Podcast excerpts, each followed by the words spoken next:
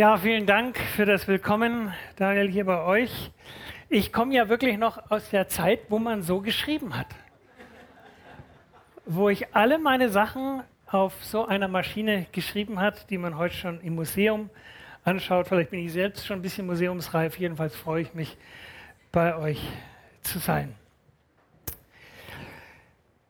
Ja, ich äh, freue mich vor allem auch, wie der Daniel schon erwähnt hat, dass so ein bisschen neu eigentlich ein engerer Kontakt gewachsen ist zwischen unseren Gemeinden. Daniel war bei uns, kommt auch noch mal demnächst zu uns. Das ist richtig schön. Weil ich das erste Mal, ich bin nicht das erste Mal im ICF, aber ich bin das erste Mal sozusagen jetzt mal so hier ein bisschen offiziell im ICF, ähm, stelle ich mich ganz kurz mal vor. Das sind meine Initialen.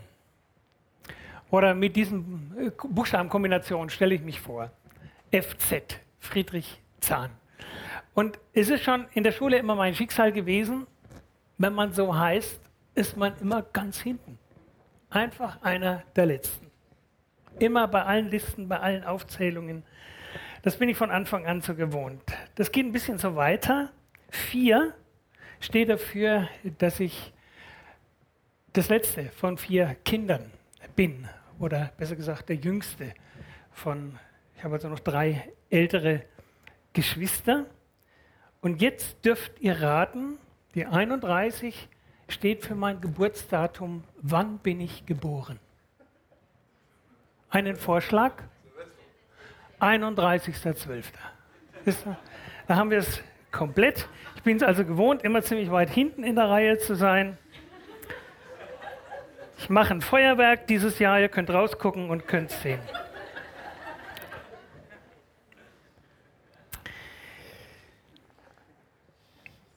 Auch wenn ihr es kaum glaubt, ich war auch mal jung. So hat das damals ausgesehen. Lobpreisband, so ein Begriff kannte man damals noch nicht und Worship schon gleich gar nicht. Ähm, da bin ich so mit unserer damaligen Jugendband sozusagen auch unterwegs, aber so im Prinzip war das ähnlich wie heute Morgen auch. Ein paar Jahre später sah ich ein bisschen anders aus schon, aber noch nicht so viel verändert.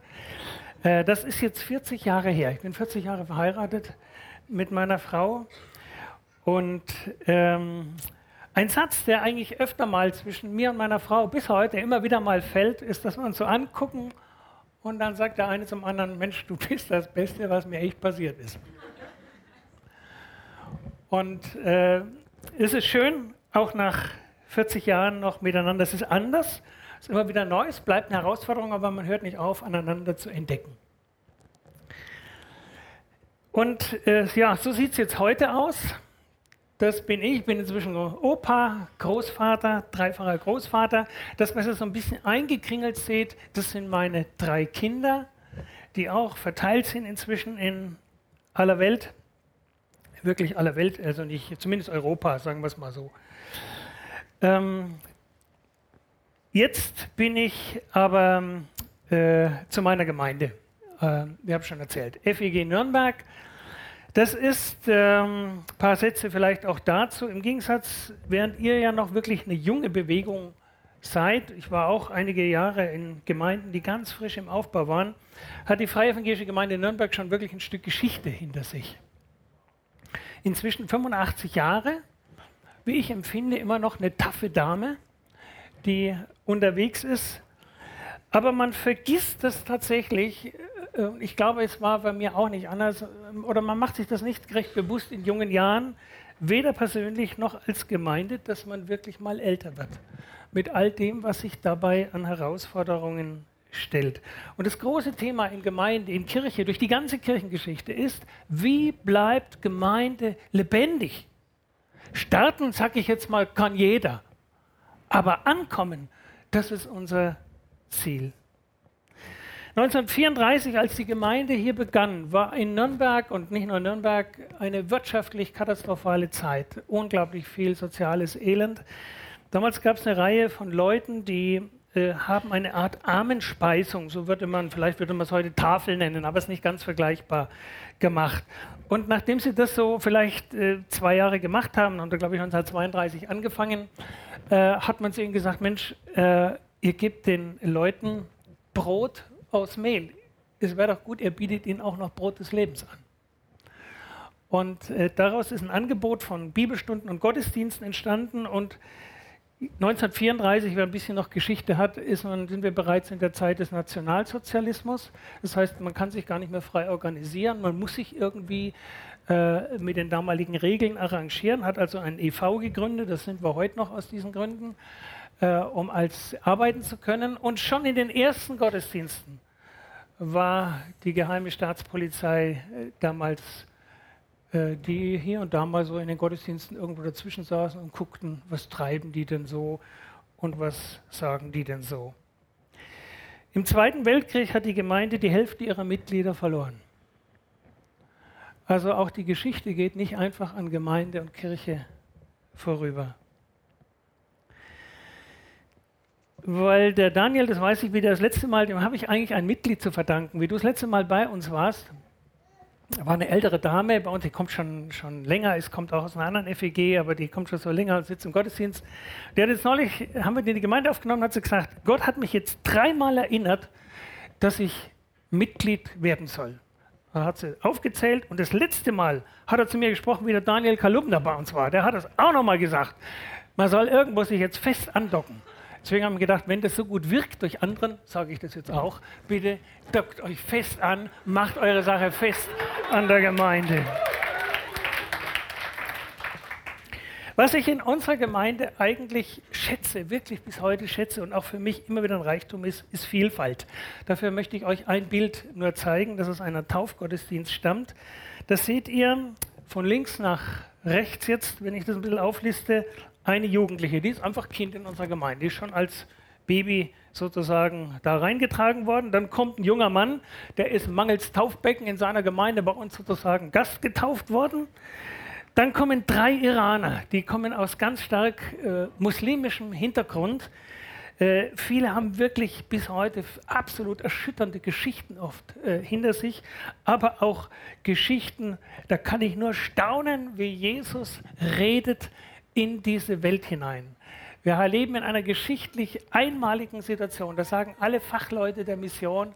Das hat es in den letzten tausend Jahren nicht gegeben, dass in der muslimischen Welt ein solcher Hunger nach Jesus ist. Ich äh, werde manchmal ein bisschen neidisch, weil ich das in unserem Volk nicht so wahrnehme.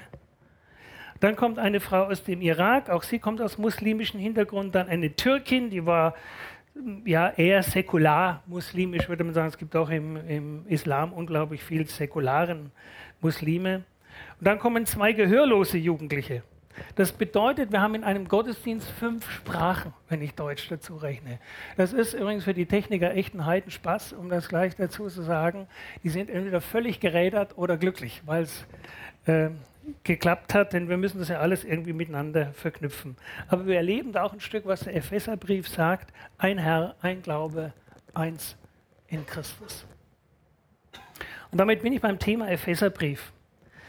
Und heute geht es ähm, ein Stück um das, was wir anhaben. Ich habe es mal genannt, das Christusgewand. Alles neu oder nur Vintage, so ein bisschen frommer Kleister oder ein paar fromme Sachen drüber.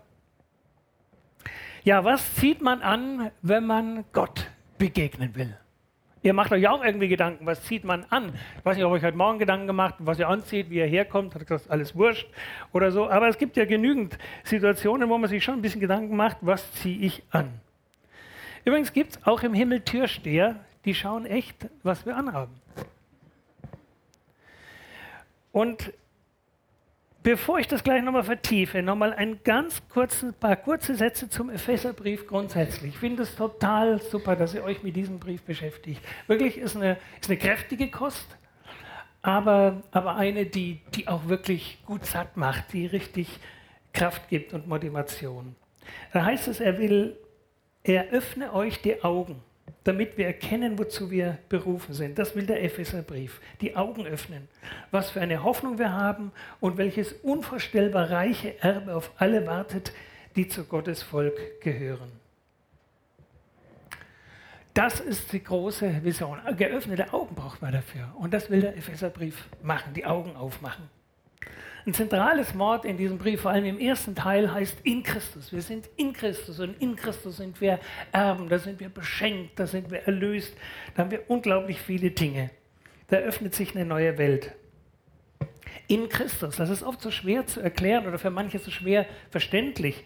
Ich vergleiche es immer mal, das ist wie wenn man keiner von uns kann fliegen. Aber steigen wir in ein Flugzeug, können wir es. Sind wir im Flugzeug, geht es. In Christus sein. Keiner ist Erbe Gottes, keiner ist gerecht, aber in Christus sind wir Erben. In Christus sind wir gerecht. Das ist jetzt so das Thema des ersten Teils im Epheserbrief. In der zweiten Hälfte geht es dann mehr um die praktischen Folgen aus dem Ganzen. Also wie äußert sich das, dass wir in Christus sind? Wie, wie gewinnt das Gestalt im Leben? Und das ist auch wirklich die alles entscheidende Frage für, für die Glaubwürdigkeit, die wir Christen haben. Ich erinnere mich noch gut, ich war einige, fast zehn Jahre in Erlangen, noch heute auch Gesichter getroffen aus der Zeit. Ähm, und da hatten wir eine Jugendevangelisation im Gemeindehaus am Bohlenplatz mit dem Pfarrer Johannes Hansen. Wird vielleicht den wenigsten nur noch was sagen. Und ich weiß, wie wir bei einem Mitarbeitertreffen mit ihm zusammensaßen. Und es hat uns so die Frage wirklich beschäftigt, ähm, wie wie, wie, zeigt sich das überhaupt? Also hebt da mal einer die Hand und sagt, ja, finde Jesus auch cool, aber wie gestaltet sich das dann im Leben? Und da hat er damals etwas gesagt, das hat mich so stark bewegt, dass ich mir es sehr wörtlich aufgeschrieben habe. Hört mal gut zu. Die Krise im Leben der Christen und der Kirche besteht heute darin, dass die Erneuerung der Herzen gar nicht stattfindet. Verändern sich die Christen in diesem Land noch oder glauben sie lediglich an die Veränderung und bleiben unter dem Deckmantel einer geglaubten Veränderung die Alten? Folgen wir Jesus oder glauben wir nur an die Nachfolge und gehen unter dem Deckmantel einer angeblichen Nachfolge die alten, immer gleichen Wege? Lieben wir oder glauben wir nur an die Liebe und bleiben unter dem Deckmantel einer geglaubten Liebe die alten Egoisten? Leiden wir oder glauben wir nur an das Mitleiden und bleiben unter dem Deckmantel einer christlichen Sympathie die allemal Gleichgültigen und Teilnahmslosen? Das ist mir damals echt unter die Haut gegangen. Und das ist eines der zentralen Briefe im Epheserbrief, der zentralen Themen. Wenn wir in Christus sind, dann können wir nicht die Alten bleiben. Da zeigt sich das auch, dann gewinnt das Gestalt in unserem Leben. Das macht nicht unbedingt einen Knall, aber es wirkt sich mehr und mehr aus. Wenn Erneuerung zum Stillstand kommt, und darum ist das das ganze Zeit für eine Gemeinde, für einen Christen aktuell, wenn Erneuerung zum Stillstand kommt, dann nennt man das Tod dann passiert nichts mehr. In unserem Körper passiert auch jetzt in diesen Minuten pausenlos Erneuerung in unserem ganzen Körper, in unserem Zellsystem. So ist auch der Glaube, heißt mal im Jakobusbrief, wenn er nicht Werke tut, wenn er nicht Werke hat, tot in sich selber. Also wenn er sich nicht, wenn er nicht nach außen drängt, wirksam wird. Das ist auch gerade für uns als ältere Gemeinde wichtig. Ich finde es spannend, wir beschäftigen uns zurzeit sechs Abende lang mit diesem Thema, das heißt Erneuerung von innen nach außen. Und dabei ist eben nicht die Frage, wie wird ein Mensch Christ, die ist auch wichtig, sondern wie bleibt er lebendig? Wie bleibt er vital in seinem Innersten? Dass er sich erneuert, dass Christus eben in ihm Gestalt gewinnt. Jesus sagt einmal, womit das Herz voll ist, damit geht der Mund über. Was innen ist, kommt raus. Was ist da in uns? Was wird da sichtbar? Wir arbeiten bei uns in diesem Glaubenskurs, der zurzeit noch läuft, es ist nur noch ein Abend, mit dem Bild eines Baumes. Ähm, weil das auch Jesus verwendet, dieses, dieses Bild, wenn es um Erneuerung äh, geht. Er sagt, ein guter Baum bringt gute Früchte. Also die Wurzel bestimmt immer, was oben wächst. Ihr könnt mit eurem Baum, wenn ihr den mal absägt, machen, was ihr wollt. Es kommt immer wieder das Gleiche raus, weil das unten bestimmt ist. Also ein guter Baum bringt gute Früchte. Ein guter Mensch bringt Gutes hervor aus dem Schatz seines Herzens, so sagt es Jesus wörtlich. Ein böser Mensch bringt Böses aus seinem Herzen hervor. Und in den ersten drei Kapiteln des Epheserbriefes geht es nur um diese Wurzeln. Damit beschäftigt er sich. Und das ist enorm wichtig, dass man sich damit beschäftigt. Dieses Wurzelsystem. Denn die Wurzeln bestimmen, was oben wächst. Ihr könnt mit euren Flieder eben dreimal absägen. Es kommen nie Äpfel. Wer in Christus eingewurzelt ist, erlebt, wie die entsprechenden Früchte wachsen von denen dann eben in der zweiten Hälfte des Epheserbriefes die Rede ist. Da gehe ich auch jetzt heute rein mit dem heutigen Kapitel. Es ist ja eher nur so ein bisschen ein, ein Überfliegen. Ich habe auch dem Daniel übrigens noch was mitgegeben, das würde euch noch informieren. Wer sich wirklich noch mal intensiver mit dem Epheserbrief beschäftigen will, da haben wir noch was Gutes an Material da.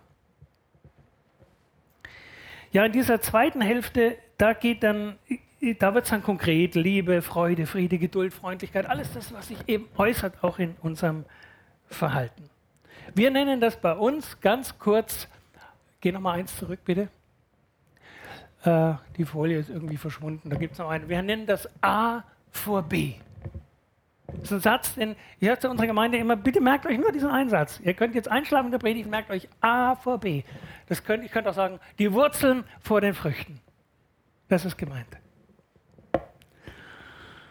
Wenn man das untere nicht hat, dann wächst da oben nichts.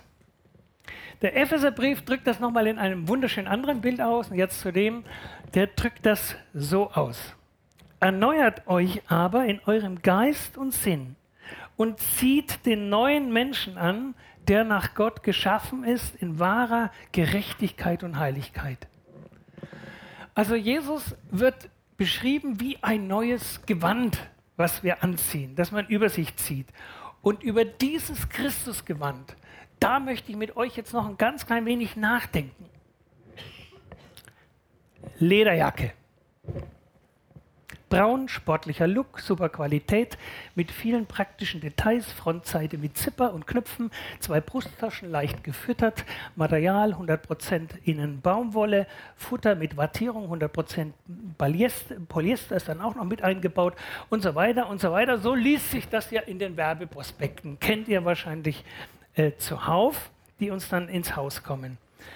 Und gleich nach dem Weihnachtsschmuck geht es dann wahrscheinlich weiter mit der Frühjahrskollektion. Dann ist dann im Angebot vielleicht Pullover, trendaktuelle Farbkombination, warm und weich, Rundhalsausschnitt, Material 55% Polyacryl, 45% Baumwolle. Ist ja nicht so, als wenn sich keiner von uns mit diesen Themen beschäftigen würde. Also was ihr heute anhabt und angezogen habt und was noch alles in euren, Kleidungs, äh, in euren Kleiderschränken zu Hause hängt oder liegt oder in die Ecke gedrückt ist, ganz egal, ist ein Zeichen, dass die Kleiderfrage ganz generell nicht einfach nebensächlich ist. Die Kleidung ist das, was jeder von uns zu sehen bekommt, als erstes vom, vom anderen. Da kommt, guckt nach oben ein Gesicht raus, aber sonst ist der Rest Kleidung. Der Epheserbrief sagt, zieht den neuen Menschen an, der nach Gott geschaffen ist in wahrer Heiligkeit und Gerechtigkeit. Also was ist das für ein Kleidungsstück? Ich beschreibe es gleich noch detaillierter. Übrigens, schon auf den ersten Seiten der Bibel geht es darum, was zieht der Mensch an? Gott selbst beschäftigt sich nämlich mit dieser Frage. Wusstest du, dass das erste Geschenk, das Gott dem Menschen macht, ein Kleidungsstück ist? So lesen wir es im dritten Kapitel der Bibel und Gott der Herr machte für den Menschen und seine Frau Kleider aus Fellen. 1. Mose 3,21. Warum brauchen wir denn was zum Anziehen? Warum ist Kleidung so wichtig? Also wenn man in Nürnberg durch die Einkaufsstraßen geht, merkt man auf jeden Fall, Kleidung scheint schon höchst wichtig, wie die da alle unterwegs sind. Kleidung sagt ein bisschen was darüber, wer wir sind, wie wir uns fühlen, wer wir sein wollen, wie man uns sieht. Viel Kleidung hat auch Schutzfunktion vor Kälte, Nässe, Hitze und so weiter, manchmal auch vor bösen Blicken. Unsere Sprache drückt dieses Bedürfnis nach einer Schutzkleidung, so nenne ich es jetzt mal, nach einer guten Kleidung sehr vielfältig aus. Wenn wir uns schämen, heißt es, möchten wir uns am liebsten verkriechen. Wenn man schuldig geworden ist und man zeigt mit dem Finger auf jemanden, dann fühlen wir uns nackt und schutzlos. Ich muss mir schnell was überziehen, so ruft man, wenn da einer ein bisschen außerplanmäßig an der Haustür steht. Also kurzum, so wie wir sind, können wir nicht einfach unter die Leute. Unpassende Kleidung kann auch manchmal, äh, ist für manche peinlich und ein schönes Gewand hat schon manchen sicherer und stabiler gemacht. Da steckt irgendwie ein Geheimnis drin in dem, was wir anhaben. Die Kleidungsfrage berührt wirklich tiefste Lebensfragen. In Christus gibt es nun ein Gewand, das steht, gibt es in keinem Katalog. Im Epheser 4 heißt es, legt von euch ab den alten Menschen mit seinem früheren Wandel, der sich durch betrügerische Begierden zugrunde richtet. Merkt ihr, jetzt werden die alten Klamotten beschrieben. Erneuert euch aber in eurem Geist und Sinn und zieht den neuen Menschen an, der nach Gott geschaffen ist, in wahrer Gerechtigkeit und Heiligkeit. Darum, alte Klamotten. Legt die Lüge ab und redet die Wahrheit. Ein jeder mit seinem Nächsten, weil wir untereinander Glieder sind. Zürnt ihr, könnte ich sagen, Prasse in eurem Bauch oder wie auch immer man das jetzt sagen wollt, so sündigt nicht. Lasst die Sonne nicht über euren Zorn untergehen und gebt nicht Raum dem Teufel. Übrigens, das fand ich total schön, ich habe das heute so ein bisschen mitgekriegt, so auch im Team gibt es ja manchmal ein bisschen Ärger und dann brummelt einer und hat Zorn und dass man das irgendwie versucht gleich noch zu klären. Ich finde das total schön, wichtig, das ist genau das, was hier steht. Ihr glaubt gar nicht, wenn ihr wirklich mal mit alten Menschen zu tun habt, wie viele da alte Berge von Zorn und Bitterkeit aus ihrem Leben mit sich schleppen, die nie abgearbeitet worden sind. Wer gestohlen hat, der stehle nicht mehr, sondern arbeite und schaffe mit den eigenen Händen das nötige Gut, damit er dem Bedürftigen abgeben kann. Lasst kein faules Geschwätz aus eurem Mund gehen, sondern redet, was gut ist, was erbaut, was notwendig ist, damit es Segen bringe denen, die es hören. Und betrübt nicht den Heiligen Geist, mit dem ihr versiegelt seid für den Tag der Erlösung. Alle Bitterkeit, Grimm, Zorn, Geschrei, Lästerung sei ferne von euch samt eurer Bosheit ausziehen. Wie gesagt, manche meinen, Kleidung sei völlig unbedeutend und sie sagen, es ist mir völlig egal, was ich anhabe oder anziehe. Aber es ist die erste Frage des Menschen. Es ist wirklich seine erste Frage. Was ziehe ich an? Ein bisschen kennt ihr, glaube ich, die Geschichte am Anfang der Bibel. Adam und Eva versuchen verzweifelt was zum Anziehen. Und da gibt es noch kein C und A und kein H und M. Und sie gehen damals durch die Fußgängerzone und finden Folgendes. Feigenrock, Ficus circaca, 30 cm lang, breit, aus festem, ledrigem Material, in drei bis fünf Lappen geteilt, Oberseite dunkelgrün, rauhaurig, Unterseite heller, leicht behaart, mit praktischem Blattstiel, 5 bis 8 cm. Ihr Lieben, ein Jahrtausende altes Schnittmuster. Trotz Werbesprache wirklich attraktiv, merkt ihr, ist das Kleidungsstück nicht. Und es war für Adam und Eva nicht mal Zeit, das irgendwie in Geschenkpapier einzuwickeln. Zur Not tut es das, denn der Mensch spürt, ich stehe vor Gott nackter. Ich kann nicht mehr so vor ihn treten. Und ohne Kleidung sind wir schutzlos, entblößt. Man sieht sozusagen uns unsere Schuld, unsere Rebellion an. Lieber Feigenblätter als gar nichts. Es geht also gar nicht um Mode, sondern um Scham und Schutz. Und was sich da die beiden aus Feigenblättern zusammengerupft haben, damit können sie nicht leben. Darum geht jetzt Gott selber hin und besorgt ihnen was. Ein passendes Gewand. Er schenkt ihnen ein Gewand. Und das, ihr Lieben, das ist, auch wenn das vielleicht eine Kleinigkeit ist, ihr merkt immer, wie die Bibel in feinen Dingen die Dinge uns zeigt. Es ist von völlig anderer Art, anderem Material, anderer Schutz, passend für die Situation. Der Mensch muss aus seinem Vaterhaus raus, aus der Nähe Gottes, den Schutzraum verlassen, die ungetrübte Gemeinschaft. Er muss sich jetzt warm anziehen.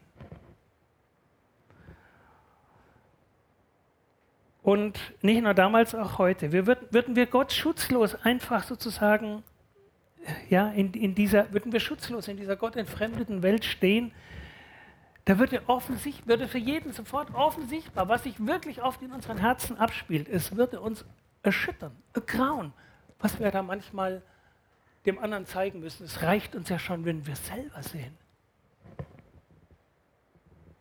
Wir würden uns vor Scham verkriechen. Wir trauten uns nicht in diesen Aufzug auf die Straße. Und so bedeckt Gott ihre Scham. Er schützt ihr Leben mit einem außergewöhnlichen Kleidungsstück. Nochmal, 1. Mose 3, und Gott der Herr machte für den Menschen und seine Frau Kleider aus Fellen. Schauen wir mal hier auf das Kleidungsetikett. Aus was ist das gemacht? Lässt es sich waschen? Ist das Baumwolle, Kunstfaser? Felle. Was ist die Voraussetzung, um ein Fell zu bekommen? Bitte? Ich muss ein Leben töten um dieses Kleidungsstück zu bekommen. Und hier geht es jetzt nicht um Tierschutz oder irgendwie solche Themen. Hier geht es um was sehr Grundlegendes. Es muss jemand sein Leben opfern, damit ich geschützt bin. Und mit diesem Kleidungsstück wird den beiden klar, wir können nur überleben, wenn ein anderes Leben uns wie ein Mantel umhüllt und schützt. Wie oft sagen wir Eltern mal unseren Kindern oder die, die welche haben, Mensch, bei dieser Kälte willst du so rausgehen? Die wahren schützenden Kleidungsstück, das uns sozusagen vor der Heiligkeit Gottes überleben lässt, bestehen lässt. Das ist eben ein Kleidungsstück aus Gerechtigkeit, aus der Gerechtigkeit Gottes. Und Gott selber gibt es uns auch durch die Hingabe eines Lebens eines unschuldigen Lebens, das damit erstmal gar nichts zu tun hat. Die Kleidung ist eine Botschaft und das merkt jeder eigentlich schon in seinem kleinen Alltag. Kleider haben wirklich irgendwo immer noch eine Ausstrahlung und Bedeutung. Ihr könnt ja mal im Jogginganzug zur Hochzeit gehen. Dann werdet ihr das merken. Oder in einem festlichen Kleid. Oder ihr könnt die Uniform oder wenn er das beruflich macht, in der Uniform eines Polizisten gehen und völlig, ich habe einen völlig anderen Stand in der Fußgängerzone. Kleider machen tatsächlich Leute. Wir bewegen uns dann anders, wir verhalten uns anders. Was wir anziehen, das kommt uns wirklich hautnah. Und so nahe wie die Kleidung kommt uns eigentlich nichts. Kleidung aus Fällen. Sie zeigen dem Menschen, wer er war, nämlich einer, der gegen Gott rebelliert hat. Sie zeigen dem Menschen, wer er ist, nämlich ein Geschöpf, das nichts Passendes anzuziehen hat, um Gott zu begegnen. Und sie zeigen dem Menschen auch, wer er sein wird. Er kann nämlich nur leben mit dem Gewand, das Gott ihm selber gibt. Und zieht den neuen Menschen an, jetzt bin ich wieder bei Epheser 4, 24, zieht Christus an, der nach Gott geschaffen ist, in wahrer Gerechtigkeit und Heiligkeit. Es ist das Gewand, das schützt vor allen Anklagen, das schützt vor der Kälte des Todes. Das Gewand sozusagen wirklich aus dem Vaterhaus. Der verlorene Sohn bekommt als erstes Mal ein neues Gewand, als er nach Hause kommt. Das ist ein, ein, etwas, womit wir uns sehen lassen können. Ein, ein Gewand, was uns Würde gibt, Wertschätzung gibt. Ich weiß, es klingt immer so erst ein bisschen fremd, Christus anziehen. Soll man sich wirklich Christus vorstellen wie so ein Mantel oder sowas? Ich glaube, so falsch ist der Gedanke gar nicht. Was bekommen die Menschen von uns zu sehen, wenn sie mit uns zu tun haben?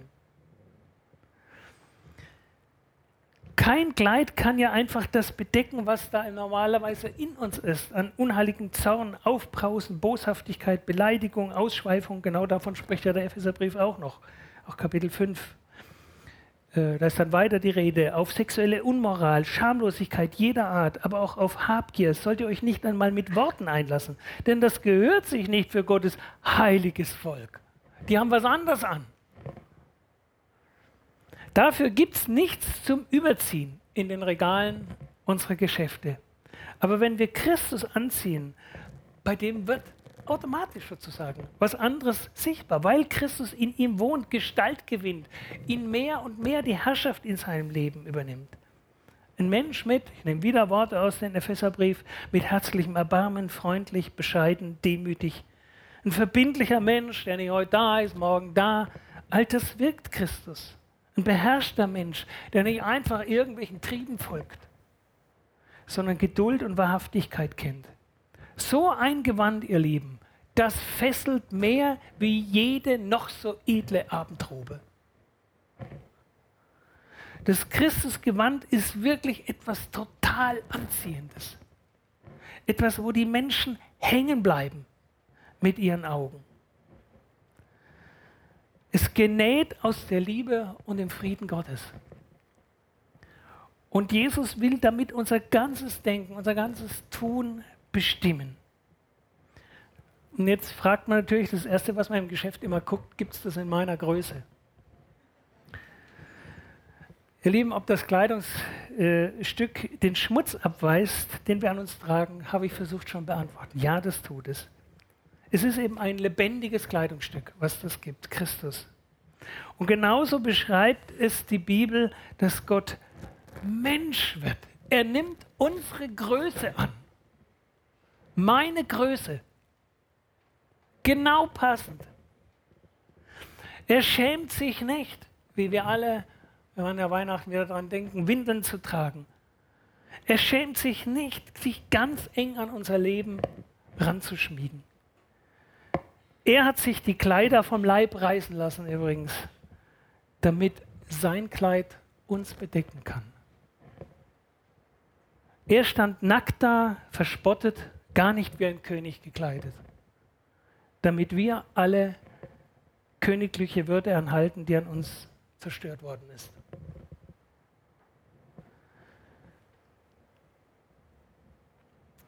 Denn alle, die ihr auf Christus getauft seid, habt Christus angezogen.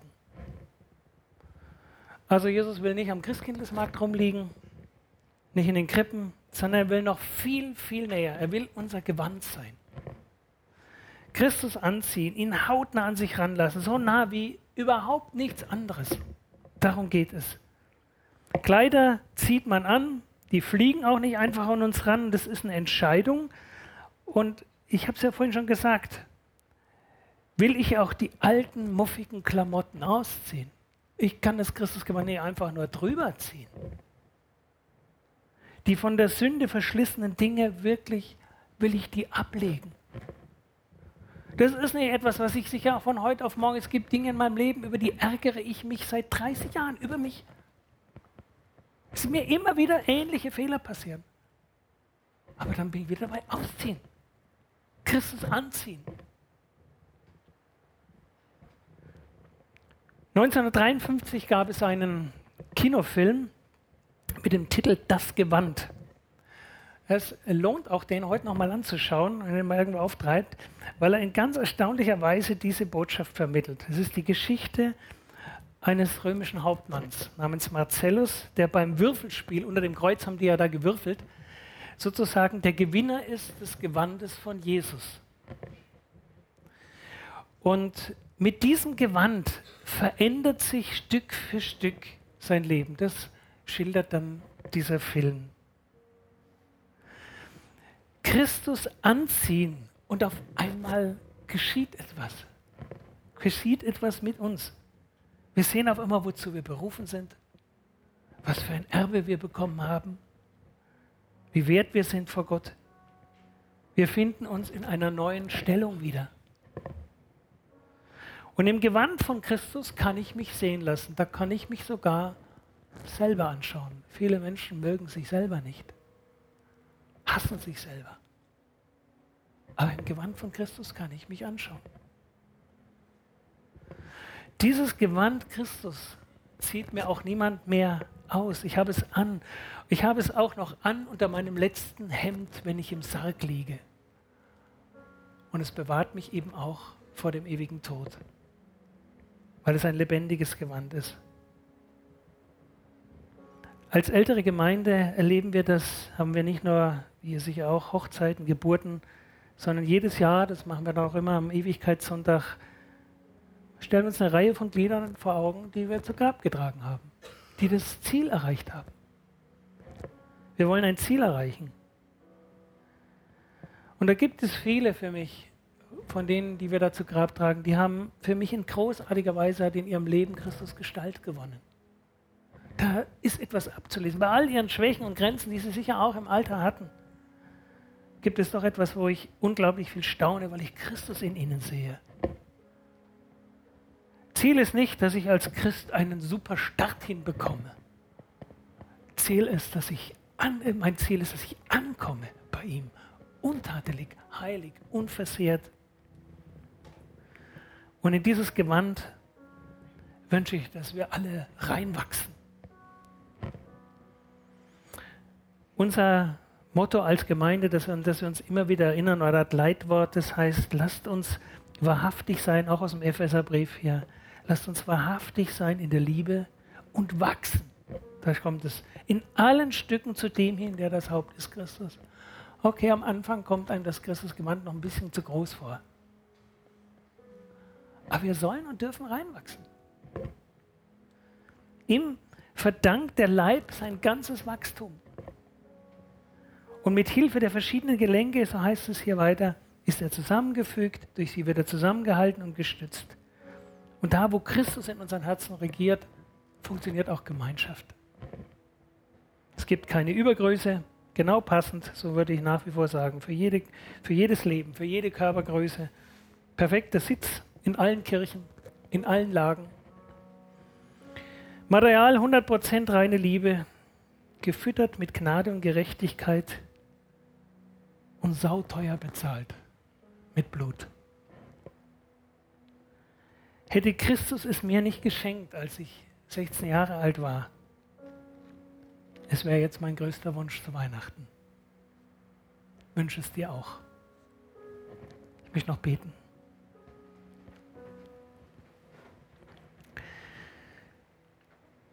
Herr Jesus, wenn wir uns jetzt selber ansehen, dann kann es auch sein, dass wir im Moment unwahrscheinlich viel schmutzige Klamotten sehen. Ich möchte dir danken, dass du uns dein Gewand anbietest jetzt. Schenk du einfach die innere Freiheit, das Alte abzulegen. Das vielleicht auch mit einem nochmal im Gebet durchzusprechen und sagen, ja, ich möchte das ablegen. Und lass uns auch nicht müde werden, Herr, wo wir in alte Muster reinrutschen, sondern das richtig uns bewusst machen. Wir gehören dir, wir haben dich angezogen und du willst unser Leben formen und gestalten. Lass uns ganz neu mit geöffneten Augen sehen, was du uns geschenkt hast. So segne dich der Herr jetzt und öffne deine Augen für dieses wunderbare Gewand. Amen.